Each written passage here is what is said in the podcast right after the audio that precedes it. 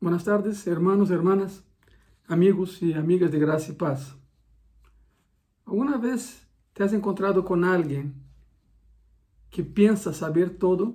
¿Alguna vez has encontrado con alguien que piensa ser hasta mejor que Dios? Bueno, yo sí, desgraciadamente en varias ocasiones. Y son personas que no, que no aceptan otra verdad que no sea la de ellos. Y ni siquiera están dispuestos a discutirla porque Segundo ellos, tú y yo no tenemos nada que enseñarles. Bueno, déjame decirte algo. En esta tarde estaremos hablando de la sabiduría de Dios. De hecho, ya lo saben, el sermón se llama Entendiendo la sabiduría de Dios. Y para eso vamos, y agarra tu Biblia, por favor, y vamos a estar eh, guiándonos a través de Primera de Corintios capítulo 2, todo el capítulo 2. Es corto, pero es muy profundo. Y claro, tenemos que hablar de un contexto. Otra vez vamos con el contexto. Pablo, el apóstol Pablo, vivió en un mundo dominado militarmente por Roma y culturalmente por Grecia. Todas sus cartas, todos sus escritos derivan de esas dos corrientes de pensamiento. Claro, predomina la cristiana como tiene que ser. A la luz de ese contexto estaremos estudiando una vez más, repito, eh, Primera de Corintios capítulo 2. El gran problema de los corintios era el hecho de que eh, los cristianos no dejaban a un lado la filosofía humana. Reconocían la sabiduría de Dios porque eran cristianos, pero eh, arrastravam a la iglesia os conceitos humanistas que haviam aprendido. Os coríntios eram uma sociedade imoral e intelectualmente humanista, 100%. Um mundo que estava basado em la razão e no pecado. E quando eh, se metiam na igreja, quando se convertiam, arrastravam esse racionalismo y esa inmoralidad a la iglesia. No dejaban su vida anterior. Y las cartas a los Corintios están escritas justamente para tratar de ayudarles a cortar esa conexión pecaminosa. Para empezar, no quiero, no quiero que malinterprete lo que estoy diciendo, por favor. El hombre ha desarrollado cosas sorprendentes en términos científicos, tecnológicos, eso es bueno. Deus nos ha dado a inteligência para, para hacerlo. Quando decimos que rechazamos a sabedoria humana, e quero ser muito cuidadoso com isso, quando estamos, quando decimos que rechazamos a sabedoria humana, não significa que rechazamos qualquer aplicação da sabedoria humana em absoluto. Significa, e ponga muita atenção, que se rechazamos a filosofia humana que é usada para substituir a sabedoria de Deus. Ahí está el problema. Y ese era el problema de los corintios hace dos mil años y ese es el problema de la sociedad en que vivimos hoy, en 2020. Como, seamos sinceros, como cristianos sería una tontería eh, presumir que tenemos respuestas para todo. No la tenemos. Te voy dar un ejemplo, un ejemplo muy claro. Si mi carro necesita un arreglo, eu busco um mecânico, claro, porque eu não lo sei fazer. Eu busco um mecânico. E a mim não me vai importar que o mecânico seja cristiano ou não. Me interessa que seja um bom mecânico. E se não é cristiano, lo evangelizamos. Pero, pero eu buscaria, por lógica, um bom mecânico. Tu e eu hemos, hemos sido formados por maestros e maestras não cristianos. En la primária, secundária, universidade, todos hemos tenido, a maioria das pessoas que nos ensinaram não são cristianos. Sin embargo, sua condição religiosa não interferiria de nenhuma maneira, como não interferiu de nenhuma maneira em sua qualidade para ensinar. A isso vou. A isso vou.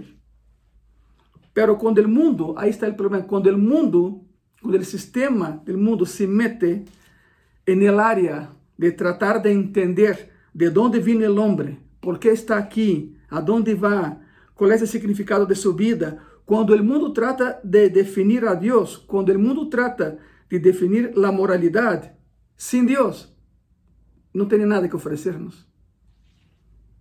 Esta es la filosofía humana, el estudio de la sabiduría. Y hay personas que toman isso como uma sabedoria definitiva, significa nada me pode ensinar nada. E aí é onde radica o problema. El de Pablo hace dois mil anos e el nuestro em 2020. Um mundo sem Deus. Um mundo sem conhecimento, sabedoria de Deus. Pablo pergunta a los coríntios, para empezar, Pablo pergunta a los coríntios se eles se acordam, se acordavam de como ele havia chegado aí com eles. Primeira de Coríntios, por favor, abre tu Bíblia. Primeira de Coríntios, capítulo 2. E aí vamos estar, por favor. De versículo 1 ao 5. E a palavra diz assim: pongan muita atenção. Assim que, hermanos, quando fui a vosotros para anunciaros o testemunho de Deus, não fui com excelência de palavras ou de sabedoria, pois me propuse não saber entre vosotros coisa alguna sino a Jesucristo e a este crucificado. E estuvo entre e estuve, perdão, entre vosotros com debilidade e muito temor e temblor. E nem minha palavra, nem minha predicação foi com palavras persuasivas de humana sabedoria, sino com demonstração do Espírito e de poder, para que vossa fé não esteja fundada na sabedoria de los homens, sino no poder de Deus. Para começar, Pablo define Eu sei muito, sou muito inteligente, hablo muitos idiomas. Su currículo vitae, pero Pablo deja isso a um lado e diz: Eu vim a ustedes com a sabedoria de Deus, não com minha sabedoria. Em outras palavras, Pablo dijo: Não dependi de la filosofia humana, tampouco de la sabedoria humana para predicar o evangelho. Ponto. Quero aclarar outra coisa. Não estamos em conta de pessoas que se preparam. No, no, no, qué bueno, prepárate, haz tu carrera. Eh, en Gracia y Paz tenemos a muchos profesionistas, tenemos de muchas áreas. Pero ellos saben que por encima de lo que han aprendido está la enseñanza que viene de Dios. Ellos saben muy bien que sus carreras se deben a mucha oración de sus papás, después de ellos, ¿verdad? No estamos en contra de la preparación académica. Qué bueno que te prepares se tu me estás vendo e derraste a um lado, se, se tu carreira está, se tu estudo está trunca, está truncado, regresa e termina tu, tu carreira, claro, por supuesto que tens que hacerlo. Não é uma coisa por outra. Quero que entendam isso. México necessita de cristianos preparados em todas as áreas. Prepárate. Pablo chegou a los Coríntios, é Grécia, já lo sabem, e apresenta a Jesucristo como Salvador, crucificado, ressuscitado e vivo. ¿Sabe qual foi a reação de los helenistas e gregos de Corinto? Mais ou menos é como se hubieran dicho, isso é absurdo, lo que estás hablando é absurdo. Queres dizer que esperas que nós, os intelectuales, os sábios, com toda a sabedoria que hemos adquirido e toda nossa educação e toda a nossa filosofia, quer dizer que esperas de verdade que creamos que em algum ponto da história, em algum momento, em algum lugar, um homem morre em uma cruz e esse é o clímax do destino e da história humana, como dizendo, é em sério? Estás louco? Essa foi a resposta dos coríntios a Pablo quando ele vai com a sabedoria de Deus, confrontando a sabedoria humana em Corinto.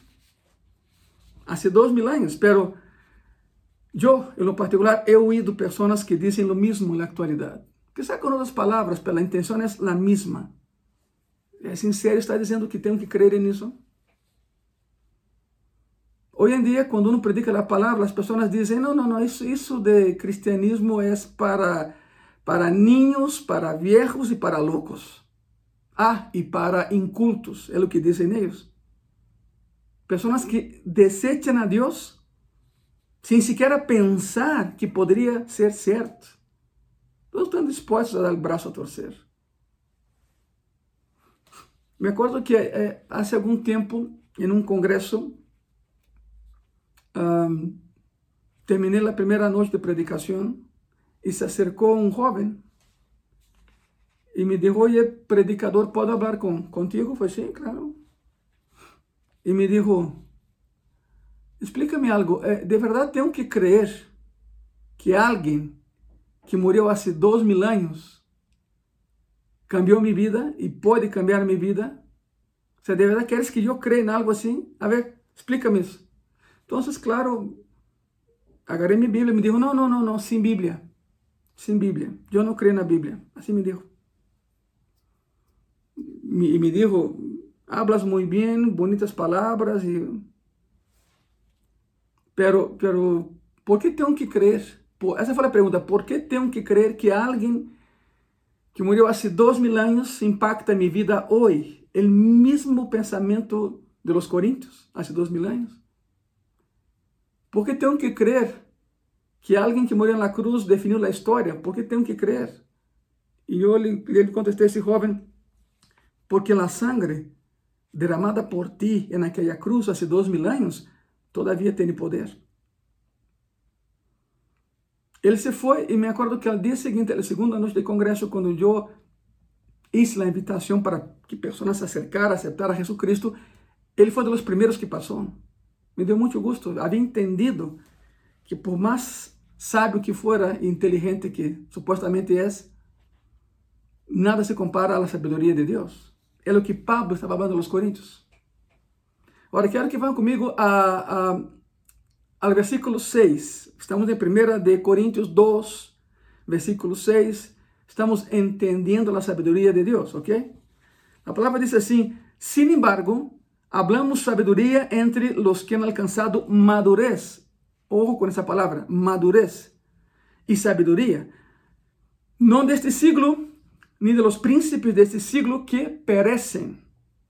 Pablo diz: Mira, a filosofia não te pode salvar, vas a morir, vas a perecer. A sabedoria humana não te pode salvar. A filosofia humanista não te pode ajudar. O mensagem de Pablo é direto. Ora, te tenho uma pergunta. Eh, ¿Te has dado conta de que, apesar de toda a filosofia humana aprendida, e todos os filósofos atuais e passados, e toda a sabedoria que o homem ha adquirido, a humanidade está pior que antes? De que ha servido? Se supone que a filosofia nos ajuda a viver melhor, entendendo questões que, que a mente humana opaca, verdade? De alguma maneira. Se dá conta de que com todo o que o homem sabe está pior que antes, então para quê? De que sirve? Então ele disse, Pablo disse, hablamos sabedoria. E usa a terceira pessoa para se referir a ele hablamos sabedoria, e escute isso, entre los que han alcançado que madurez. O texto diz los que han alcançado madurez. O problema aqui é que, segundo o contexto do que está falando, solo los salvos são maduros. Pablo empieza a jalar el hilo de la história e vai provar, e, e lo vamos a ver, ele vai provar que Solo alguien que tiene a Cristo es maduro lo suficiente para entender la sabiduría de Dios. Es tremendo. No es el hombre, es Dios.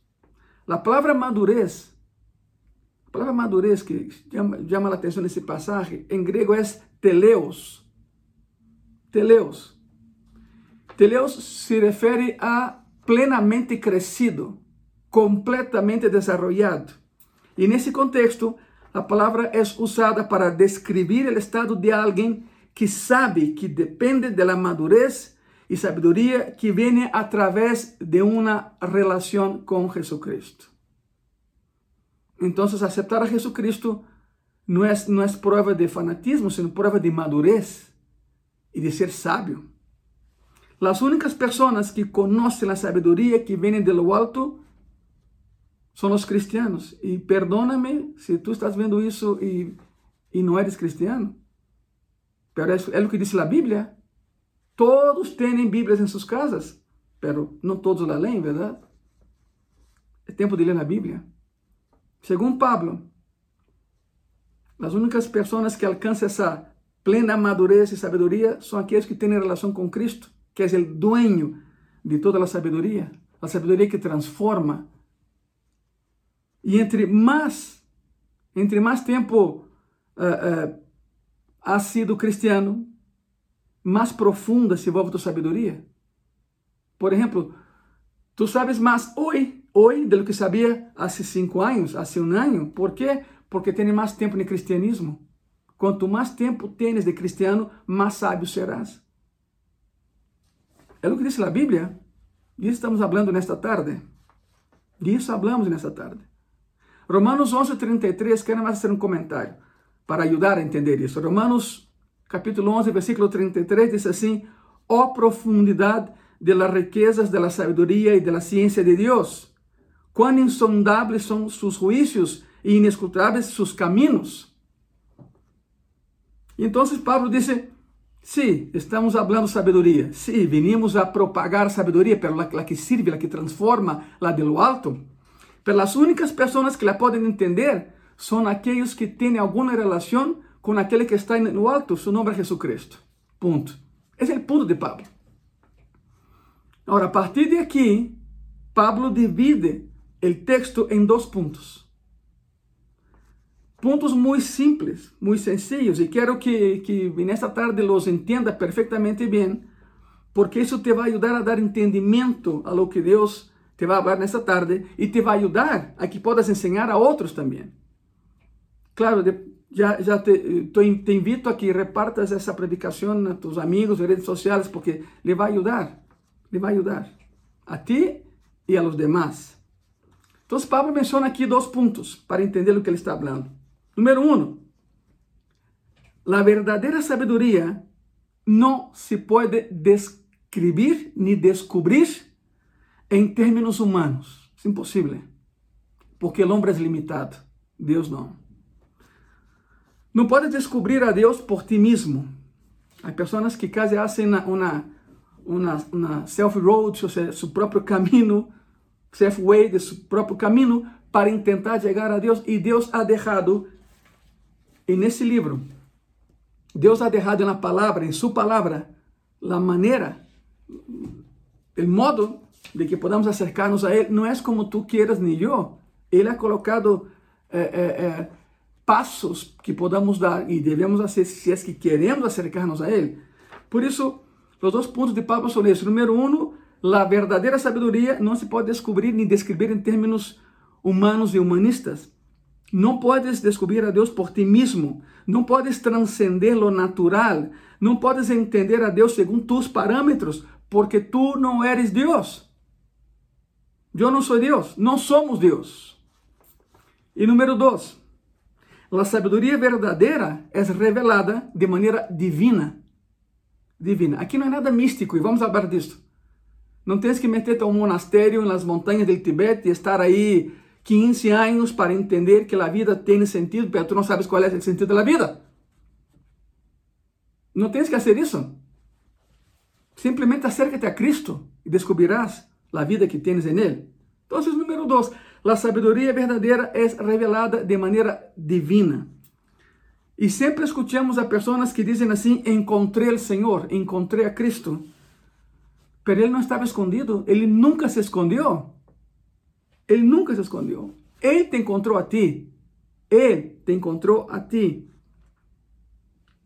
Nos encontrou a nós outros. Graças a Deus que, eles vi, que ele vino e cambiou nossa vida com sua sabedoria. Lucas 19, 10 diz assim: Lucas 19, 10. Porque o Hijo del Hombre vino a buscar e a salvar o que se havia perdido. Cristo vino a buscar. Se alguém estava escondido, esse alguém eras tu. Y era yo, no él. Entonces Pablo afirma a los corintios, un pueblo que creía que su sabiduría sería suficiente para ser feliz. Escuchen bien eso. ¿Cuántas personas hoy en día cometen ese error, verdad? Él dice a los corintios que no podemos trascender nuestro propio sistema. No podemos trascender a nosotros mismos. No somos capaces de hacerlo. Ahora observe cómo, cómo desarrolla esto en 1 Corintios Outra vez, capítulo 2, versículo 6. Aí estamos. 1 Coríntios 2, 6. Sin embargo, hablamos sabiduría entre los que han alcanzado madurez. Ahí viene la segunda parte. Y sabiduría no de este siglo, ni de los príncipes de este siglo que perecen. Príncipes. La palabra príncipe en latín es primus inter pares, significa el primero entre iguales. Y denota una persona que tiene autoridad. Por príncipe aquí entenda en época de Pablo alguien que tiene autoridad. Hay una enorme diferencia, quiero aclarar de una vez por todas, hay una enorme diferencia entre alguien que tiene autoridad y alguien que es autoritario. ¿Sabe cuál es la diferencia? Muy bien. Si a cada rato tienes que recordar a los demás que tienes la autoridad, es porque no la tienes. Eres un autoritario. Ahora, si a través del silencio, si tu propia presencia denota que tiene autoridad sobre ellos y las personas reconocen que tens autoridade, tens autoridade.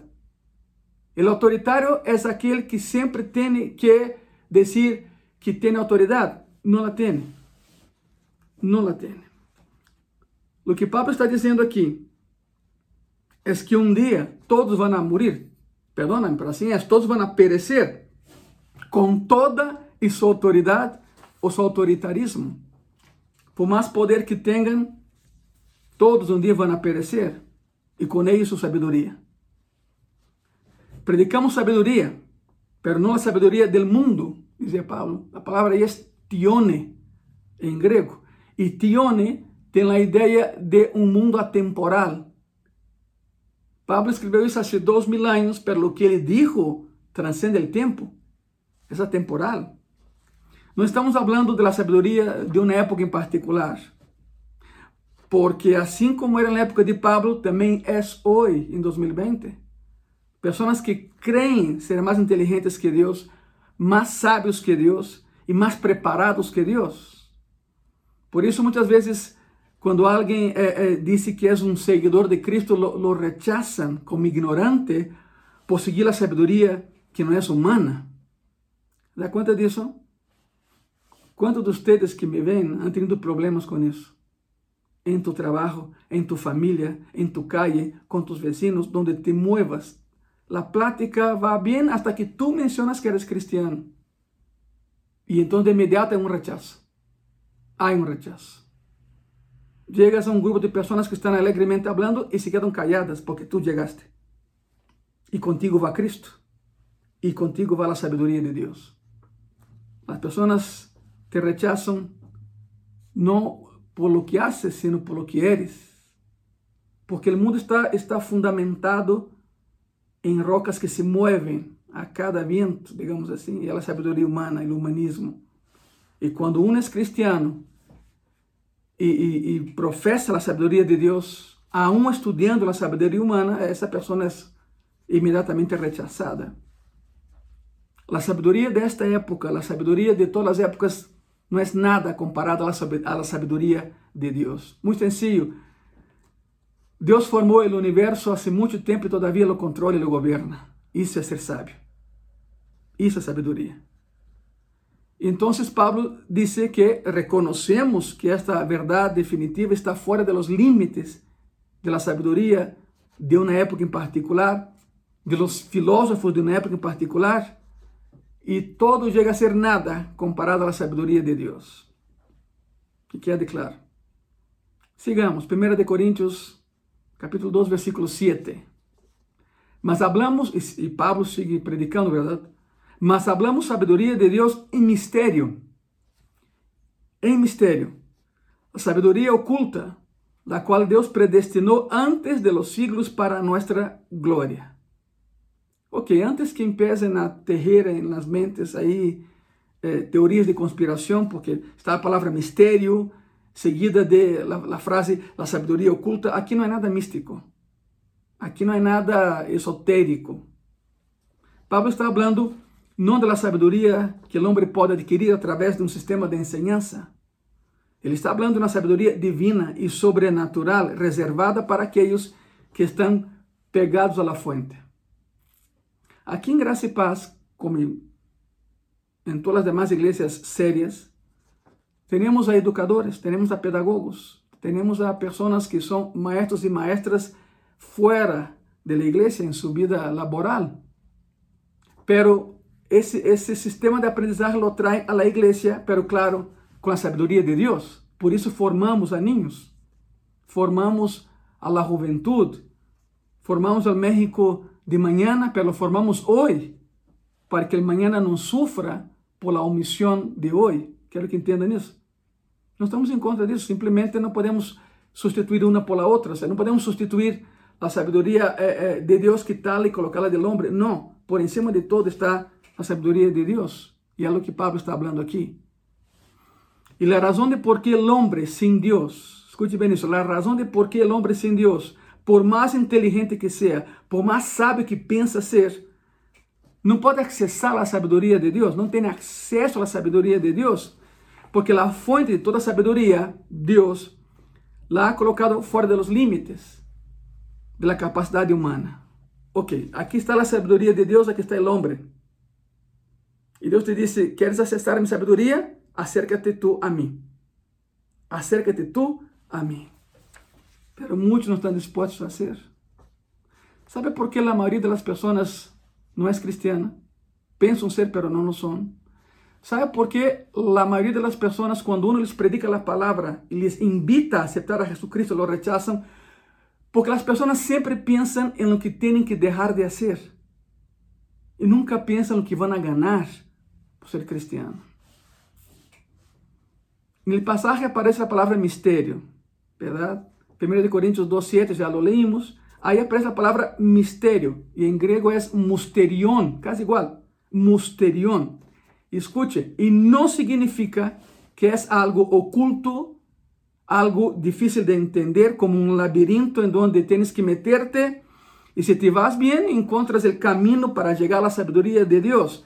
Não é nada disso. Não é nada oculto, não confundo as coisas. A palavra significa algo, ou seja, a palavra mistério ou musterion em grego, aí nesse passagem, significa algo que é impossível de penetrar por parte do homem, pero que Deus ha escogido revelar. Esse é o mistério. Será mistério para o que não é cristiano, para o cristiano todo está claro. É algo que o homem não pode conhecer por si mesmo, pero Deus lo ha revelado por amor.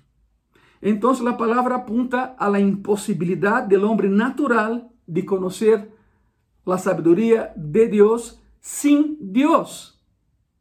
El único que te pode enseñar sabedoria de Deus é Deus mesmo. Pero para isso tienes que acercarte a Ele. Também no pasaje encontramos algo que pode dar margem a, a herejías. Há uma, há uma expressão aí seguida a palavra mistério ou musterión. A expressão é sabedoria oculta. E isso ha dado origem a um montão de herejías e misticismos. Pero não há nada místico e esotérico aí. La palabra en griego es prorizo. O sea, sabiduría oculta es prorizo. Algo que se abre con la llave apropiada. Es como un cofre donde hay una sola llave para tener acceso. La salvación es un misterio para el hombre sin Dios. Ir al cielo es un misterio. Las personas entienden el cielo sin Dios. Yo nunca voy a entender eso. La palabra religión vem do latim religare, e religare significa volver a conectar. O homem ha inventado a religião, o homem ha inventado processos e maneiras e estruturas para que o homem regrese a Deus. E Cristo vino e disse: Venham a mim, directo, venham a mim. Ha colocado a pessoas para ajudar, para facilitar esse acesso, pero não para salvá-los. E aí entramos os pastores que predicamos seriamente la palabra de Dios, no nuestra palabra. No nuestra palabra. Por isso, em Graça e Paz, somos tão metódicos. A maneira em que eu predico é frase por frase, quase que palavra por palavra, aunque tarde um pouco mais. Pero para que quede claro, eu não te levo ao cielo. A igreja não te leva ao cielo. Nenhuma religião te leva ao cielo. Quem te leva ao cielo é o dueño del cielo e seu nome é Jesucristo. Ponto. Quanto mais aprendes de Cristo, mais lo amas. Essa é a verdade, mais lo entiendes. Por isso, sabedoria oculta é priorizo. Algo que se abre com a llave apropriada. A salvação é um mistério. repito, para ele que não tem a Cristo. E em Cristo os mistérios foram todos revelados. É curioso porque se lês os quatro evangelhos, verás algo muito curioso. Cristo falava em parábolas. E quando falava as parábolas, ele agarrava seu grupo, los sacava aparte e lhes explicava a parábola. Significa que os que estavam allá, se quiserem entender as parábolas, tinham que ir com Cristo, acercar-se a Ele. Todas sus parábolas foram explicadas por ele mesmo, pero a su grupo. Ele los, los, los jalava a un lado. ¿Para quê?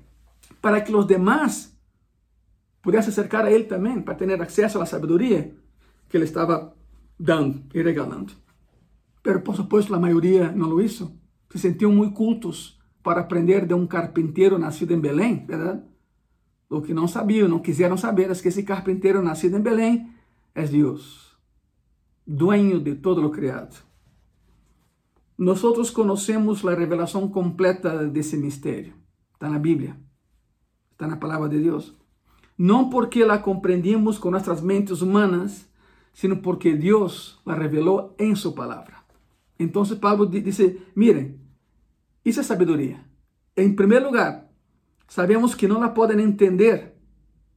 No sale de tu sistema. En segundo lugar, El mundo nunca va a conocer a Dios por sí mismo. El hombre nunca se acercará a Cristo por sí mismo.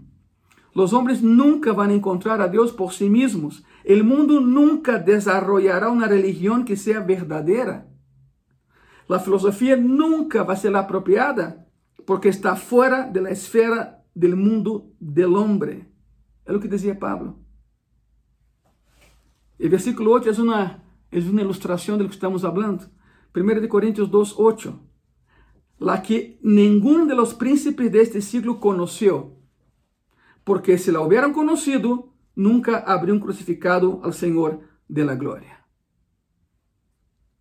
Pablo escribe sobre la falta de sabiduría divina, la que ninguno de los príncipes de este siglo conoció, porque si lo hubieran conocido, nunca habrían crucificado al Señor de la gloria. Si fueran tan sabios, no hubieran crucificado al Creador, ¿verdad? Agora escute isso, a que se refere Pablo com nenhum dos príncipes deste siglo? Em que siglo estava vivendo Pablo? Para empezar, verdade? Quem foram os príncipes deste entonces? Bueno, já falamos disso, príncipe, primos inter pares, aquele que tem autoridade. No caso de Pablo, era a autoridade judia e a autoridade romana. Líderes judios e líderes romanos que não conheciam a Deus. Esses são os príncipes que menciona em passagem. Eles não conheciam a verdade, porque se lo hubieran conocido, nunca habrían crucificado ao Senhor de glória. Se hubieran sido tão sábios, actuariam sabiamente. Todavia, todavia hoje em dia há pessoas que dudam que Jesus é Deus.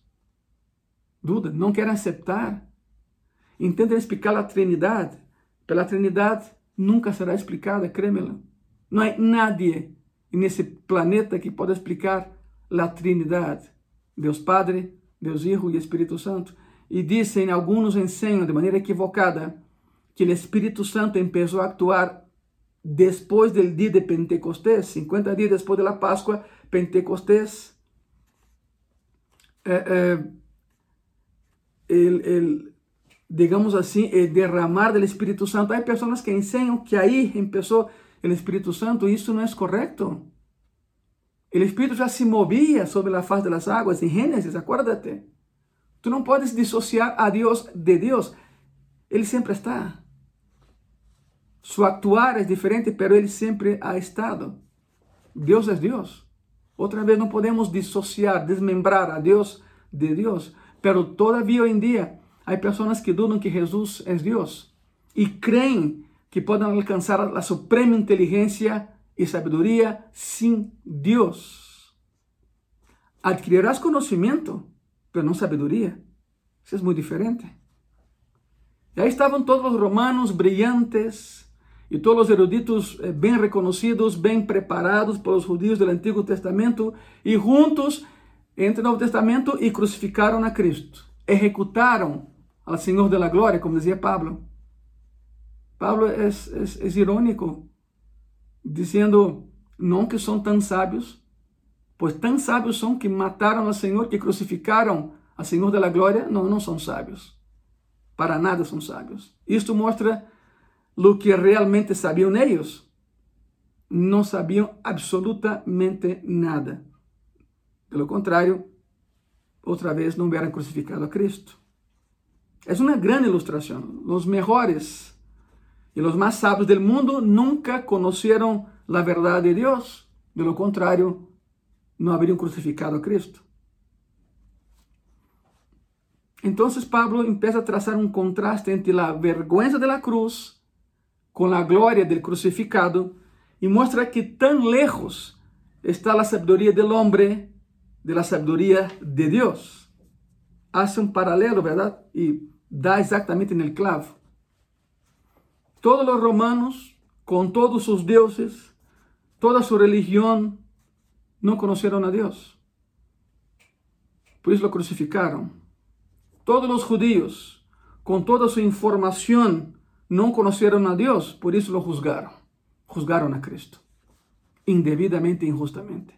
Todo o juízo de Cristo foi ilegal. Todo o juízo de Cristo foi ilegal. Foi arrestado em uma noite. El Sanedrín se reuniu uma noite. El Sanedrín nunca se reunia. A Corte Suprema de Israel nunca se reunia em la noite. Lo hicieron. Depois lo condenaram a la muerte, pero não podiam executar a sentença bajo o domínio romano. Quem tinha que executá-la eram os romanos. Pero para juzgar a alguém a la muerte eram necessários sete dias de ayuno e oração. Pero como o processo se deu em la Páscoa judía, não puderam ayunar, porque na Páscoa nadie ayuna, todos comem o cordeiro. Então, também por esse lado foi ilegal. Contrataram a dois testigos falsos e ambos entraram em contradição. Ou seja, todo o juízo de Cristo foi ilegal. E por que os judeus lo hicieron? Porque não eram sábios. Pensavam que eram, não lo eram. Porque os romanos lo ejecutaram? Porque pensaram que eram sábios, mas não lo eram. Como é que, como é que todo isso estava escondido, como dizia Pablo? Porque como é possível que todo esse sistema de sabedoria estava escondido? Bueno, em versículo 9 nos dá a resposta e Pablo cita Isaías 64 aí. 1 de Coríntios, capítulo 2, versículo 9. Antes bien, como está escrito, coisas que ojo não viu, ni oído oyó, ni han subido del corazón del hombre, son as que Deus ha preparado para os que le aman. O problema com esse versículo é que muitos ensinam que se refere ao cielo. ¿Has visto a palavra cielo aí nesse versículo? Onde se menciona o cielo aí? E não está falando de cristianos que não podem saber como é o cielo. Pablo está falando de inconversos que não têm a capacidade de saber como é a salvação. Esse é o ponto desse versículo, não é o cielo. Deus ha preparado coisas fantásticas para as pessoas que lhe amam. Pela gente que não lhe ama, não podem saber que coisas são estas, verdade? Podem intuir, inventar, imaginar, mas nunca saberão quais são a menos que sejam cristianos. Só há duas maneiras em que a pessoa pode chegar à verdade desde um ponto de vista humanista. Só há duas maneiras de chegar à verdade através de um ponto de vista humanista. Só duas maneiras em que o homem pode chegar à conclusão acerca da verdade. A primeira, e todo está nesse versículo, a primeira maneira é objetiva objetiva usando o método empírico externo. Vamos a probar. El método empírico externo. La segunda manera es subjetiva, a través de la razón o la lógica. Eso es todo. O es empírico o es racional, para intentar descubrir la verdad. Y aquí viene la primera, déjame explicarte eso. Quizá estás pensando es que no estoy entendiendo. Ok, te voy a explicar. Aquí viene la primera. Como está escrito, cosas que ojo no vio, ni oído oyó. Ahora, si vas a ver la verdad objetiva, solo hay dos maneras en que puedes asimilar la verdad objetiva, a través del ojo y del oído. Lo que ves y lo que escuchas, ¿verdad? Con eso aprendemos. Así es como la persona obtiene la verdad o piensa obtenerla a través de la vista y del oído, las entradas. El problema es que a través del ojo humano y a través del oído humano no puede pasar toda la verdad. Es imposible. Por eso la verdad de Dios va más allá de lo que puedes ver o oír. Va más allá de los sentidos. En segundo lugar, la otra manera mediante la cual los hombres pueden llegar a conclusiones es mediante la propia razón, el racionalismo. Y no se puede tampoco, porque el hombre no es Dios. Este es el primer punto que Pablo presenta de manera clara en todo este pasaje que estamos leyendo en esta tarde, 1 de Corintios 2. La sabiduría de Dios no se puede descubrir mediante la mente humana. La sabiduría de Dios no se puede descubrir ni tener acceso a ella a través de la limitada mente del ser humano. Y punto 2. La sabiduría de Dios es revelada a través del Espíritu Santo de Dios. Y es ahí donde empieza el choque. Personas muy preparadas, muy cultas, muy inteligentes, pero nada sabias Pessoas não sábias. Quando tu mencionas o Espírito Santo de Deus, a Deus já de, de, se, se, se, bloqueia. De imediato, se, todo vai bem em la prática hasta que tu mencionas isso. A sabedoria divina solo é acessível através de uma relação com o Espírito Santo de Deus e pum, de imediato a pessoa se bloqueia e já não quer saber mais. Se sentem incômodas, cambiam de assunto, se alejam de ti. Sabem por quê? Porque eles não querem dar o braço a torcer. Tanto he estudado, tanto me he preparado para descobrir que não sei nada exatamente. Bueno, se sabes algo, sabes que não sabes. Já é ganância, verdade? Já é ganância. E há três passos nesse processo para ter acesso à sabedoria de Deus. Te vou repetir, há três passos. E Pablo nos dá os três passos. Nos versículos que seguem, há três passos en el proceso para tener acceso a la sabiduría de Dios. Revelación, inspiración e iluminación. Veremos la primera. Número uno, revelación. Primera de Corintios, capítulo 2, versículo 10. Y seguimos ahí. Pero Dios nos las reveló a nosotros por el Espíritu, porque el Espíritu todo lo escudriña, aún lo profundo de Dios aún lo profundo de Dios. Significa que lo que nunca podríamos haber llegado a conocer por nosotros mismos, a través de nuestra limitada mente humana, Dios lo ha hecho posible para nosotros a través de su sabiduría. La palabra en griego aquí es apocalipto. ¿Te suena algo? Apocalipto, sí, apocalipsis. De hecho, en, en la Biblia en inglés el libro Apocalipsis es revelaciones, porque es exactamente la traducción. La palabra en griego apocalipto quiere decir revelar algo que previamente estaba escondido, revelar algo que había estado velado. El Espíritu Santo hace justamente eso, quita el velo, abre nuestros ojos. Eso es revelación. Es el primer paso a la sabiduría de Dios, revelación. ¿A través de quién? Del Espíritu Santo de Dios. ¿Y por qué el Espíritu hace tal cosa? Porque el Espíritu Santo actúa de esa manera. Observe bien el versículo 10 otra vez. Porque el Espíritu todo lo escudriña, aún lo profundo de Dios. Aún lo profundo de Dios. Él es el que conoce las profundidades de la mente de Dios porque Él es Dios, es Dios mismo. 1 Corintios 2.11, vamos avanzando. 2.11. Porque ¿Quién de los hombres sabe las cosas del hombre sino el espíritu del hombre que está en él? Así tampoco nadie conoció las cosas de Dios sino el espíritu de Dios. Ahora, eh, permítame demostrar lo que eso significa. Parece muy enredado, muy confuso, pero no, es muy sencillo, es muy simple. Esta es simplemente la naturaleza humana. El que mejor me conoce es aquel que me hizo, ¿verdad? Es mi creador. E ele sabe a verdade.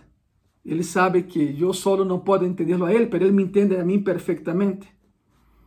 Observe el, final del, versículo 11. Así tampoco nadie conoce las cosas de Dios sino el Espíritu de Dios.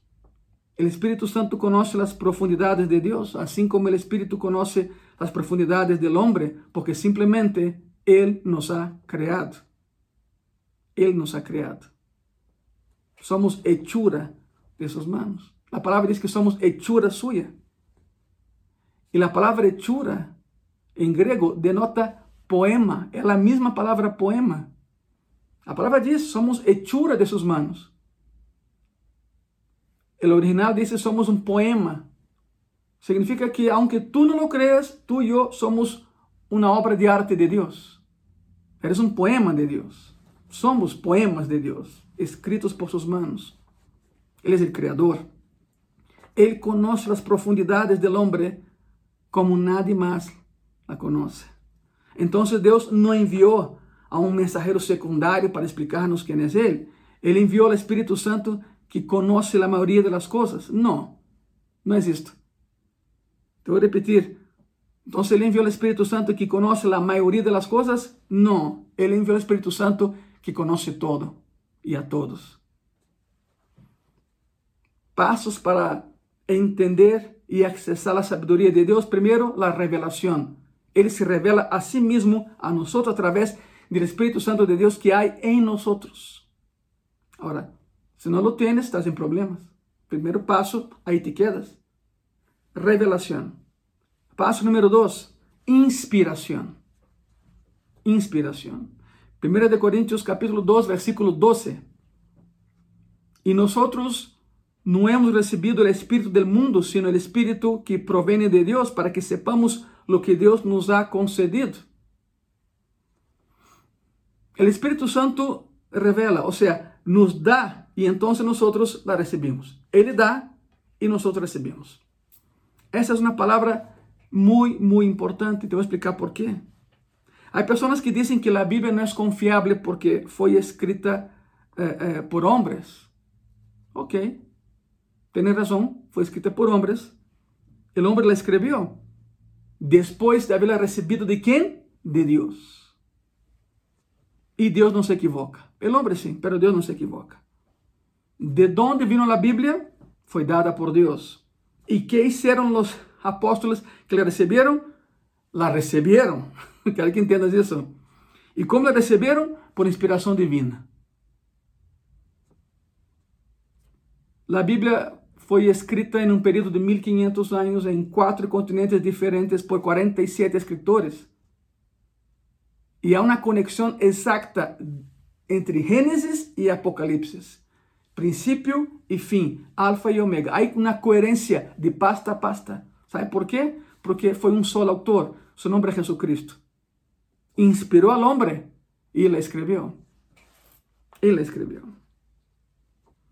Es la perspectiva de Dios. Ahora quiero, quiero, quiero darte un pasaje que te va a ilustrar y nos va a ayudar a entender eso. Segunda de Timoteo, capítulo 3, versículo 16. A palavra diz assim: Toda a escritura, vou repetir, toda a escritura é inspirada por Deus e útil para enseñar, para redarguir, para corrigir, para instruir em justiça. Inspirada por Deus, toda a escritura. A palavra grega para inspirar é teopanustos. Por que, por que hablo tanto del grego? Porque é o idioma original do Novo Testamento, perdão que o Antigo Testamento foi escrito eh, eh, eh, em hebreu, e o Novo Testamento em grego com uma que outra palavra em arameu, ditas por Cristo, claro. Por isso falamos tanto del grego, em sua original, na fonte. A palavra grega para inspirar é teopanustos, significa lo que Deus exalou. Escute isso. Lo que Deus exalou é inspiração de Deus. Deus exala e nós respiramos essa inspiração. Significa de dentro de Dios hacia adentro de nosotros. La Biblia no fue compuesta por hombres. No es la opinión de los hombres. La Biblia no es la perspectiva del hombre. No es el comentario del hombre acerca de ciertos actos de Dios. No, fue recibida de Dios como un regalo al hombre traído por el Espíritu Santo de Dios. Esta es la Biblia. 100% inspirada por Dios. Entre Malaquías y Mateo, entre el Antiguo Testamento y Nuevo Testamento hay 400 años de silencio. 400 años donde Deus não falou. En esos 400 años foram escritos livros apócrifos, ou seja, não inspirados por Deus. O Evangelho de Maria, o Evangelho de Filipe, Macabeus. Macabeus é histórico, pero não é inspirado por Deus. E por isso, quando fizeram o canon da Bíblia, canon significa regla de medir, quando fizeram o canon da Bíblia, tomaram em conta muitos fatores, e o principal é se foi inspirada por Deus ou não. Todo isso foi checado, todo isso foi visto. Então, todo o que o homem escreveu entre Malaquias, onde termina o Antigo Testamento e, Mateo, onde empieza o Novo Testamento, todo isso não está na Bíblia cristiana evangélica, porque são livros não inspirados por Deus. Uma vez mais, Macabeus, a história de uma família, é, é história, é, é bueno sabê-lo, pero isso não é inspirado por Deus, é palavra de homem, por isso não está no canon da Bíblia evangélica, para mais para que entendam isso. Y Timoteo dice que toda la escritura, o sea, todo lo que está ahí en la Biblia fue inspirada por Dios. Lo que está afuera no fue inspirado por Dios. El versículo 13 continúa el pensamiento. 1 de Corintios 2, eh, versículo 13. Lo cual también hablamos no con palabras enseñadas por sabiduría humana, sino con las que enseña el Espíritu, acomodando lo espiritual a lo espiritual. Lo espiritual a lo espiritual. Não é acomodando a Bíblia para que diga o que eu quero escuchar. Há uma grande diferença em fazer exégesis e fazer eisegesis. As duas palavras são reais, são gregas. Exégesis é de dentro hacia afuera. Significa de la Bíblia hacia mim. Eisegesis é de fora hacia dentro. Significa que yo haga lo que tengo y forzo, obligo la Biblia a que diga lo que yo quiero leer, escuchar, entender y asimilar. Eso no puede ser. No es así. Tenemos que hacer eisegesis. Tenemos que acercarnos a la palabra para recibir de ella, no para acomodarla a nuestra vida. Hay personas que justifican sus pecados intentando basar isso na, na Bíblia. Eu conozco a vários. Pero claro que isso é, é absurdo, não, não se pode fazer. Pablo aclara que lo que habla no viene de su sabiduría, sino que viene de la sabiduría recibida a través del Espíritu Santo. Pablo se presentó a los corintios diciendo, no vengo con mis palabras ni con mi sabiduría. De hecho, menciona, todo para mí es basura. Todo lo que soy, todo lo que sé, es basura, la palabra basura es estiércol en su original. Pablo se presenta a los corintios, se presenta ante la cultura en Atenas, en Grecia, y dice, todo lo tengo por estiércol, con tal de ganar almas para Cristo. O sea, vengo no en mi sabiduría, sino en la sabiduría de aquel que me envió, y su nombre es Jesucristo. La mayoría de las personas tiene una Biblia, a maioria dos habitantes desse planeta tem uma Bíblia, pero não sabem o que há em ela, porque não la leem. La usam como amuleto. La têm aí aberta no Salmo não sei o que e não, não, não, llena de polvo porque nunca, nunca la usam. E há outras que têm Bíblia, la estudam, pero terminam com conclusões equivocadas. Sabem por quê? Porque não la entendem. Não entendem o que está passando. Sabem por que não la entendem?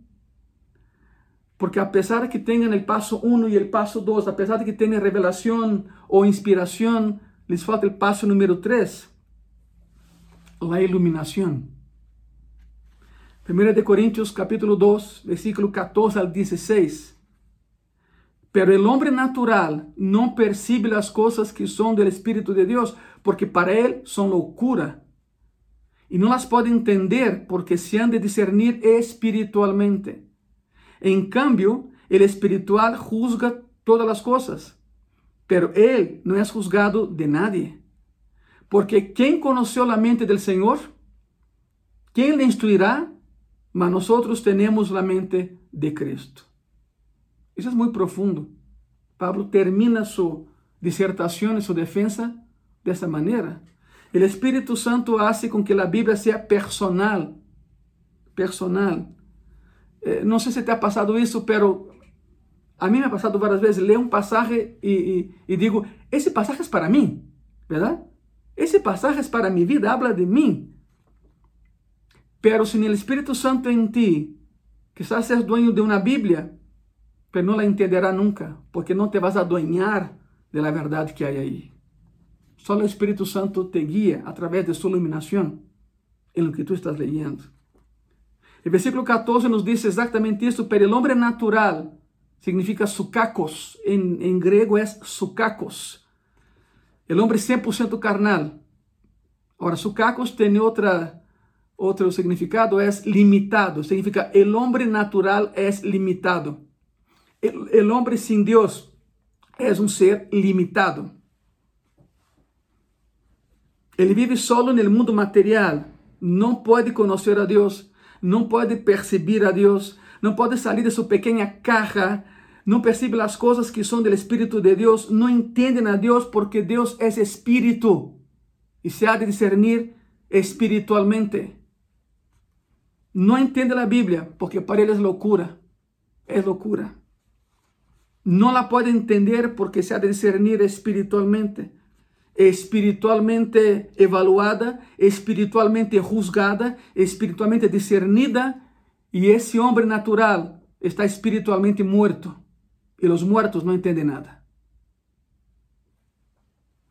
Salmo 119, versículo 18, escute isso.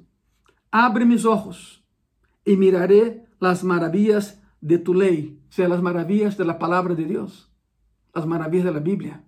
O homem natural, sem Cristo, não tem acesso às maravilhas de Deus em sua palavra. A verdade está disponível na palavra de Deus, pero só aqueles que estão iluminados vão entender a verdade. E por iluminado, não estou falando de esotérico, de místico, de aquele que medita em posição de flor de lótus e bababá. Não. Estou falando de alguém que tem comunhão com o escritor da palavra de Deus e esse é Deus. O homem natural não la pode aceitar ele está sem o Espírito Santo que lo guie. Ele pode tê-la em sua mão, quizá tenha a revelação, quizá tenha uma inspiração, pero sem a iluminação, a Bíblia para ele não terá nenhum sentido. Será aburrida. ¿Por quê? Porque não tem o Espírito Santo habitando em ele. Não há guia em seu coração.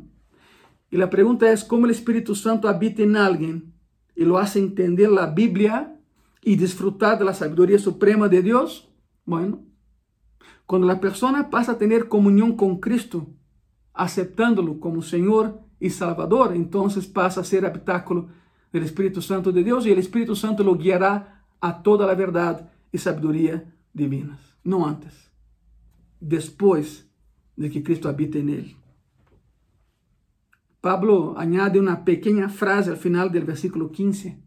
La frase es esta, pero Él no es juzgado de nadie.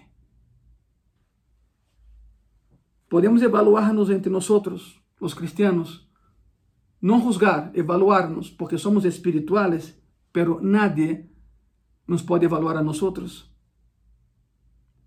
¿Alguna vez has, has, notado lo difícil que é para, para el mundo evaluar a los cristianos?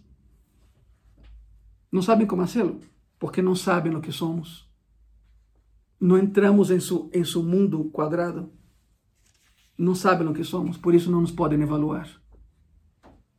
Quem conhece a mente de Deus?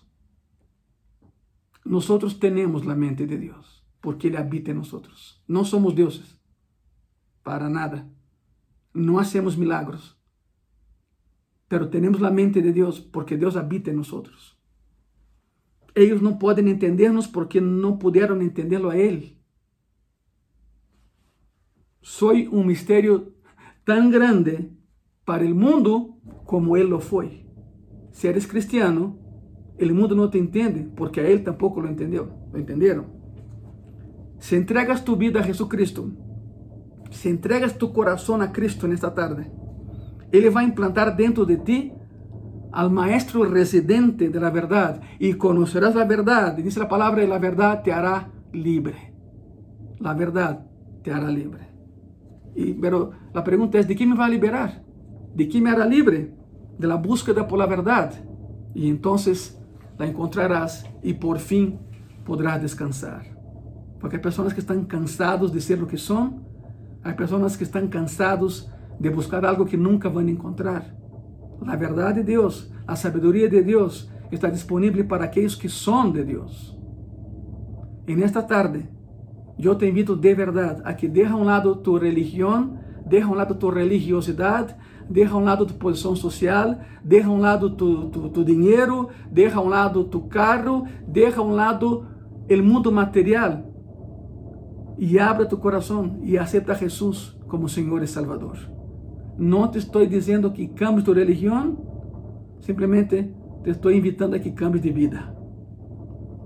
Si lo quieres hacer, yo te puedo guiar esa oración, es muy sencilla. Simplemente cierra tus ojos y ora conmigo. Y repite después de mí, por favor. Señor Jesús, en esta tarde abro mi corazón.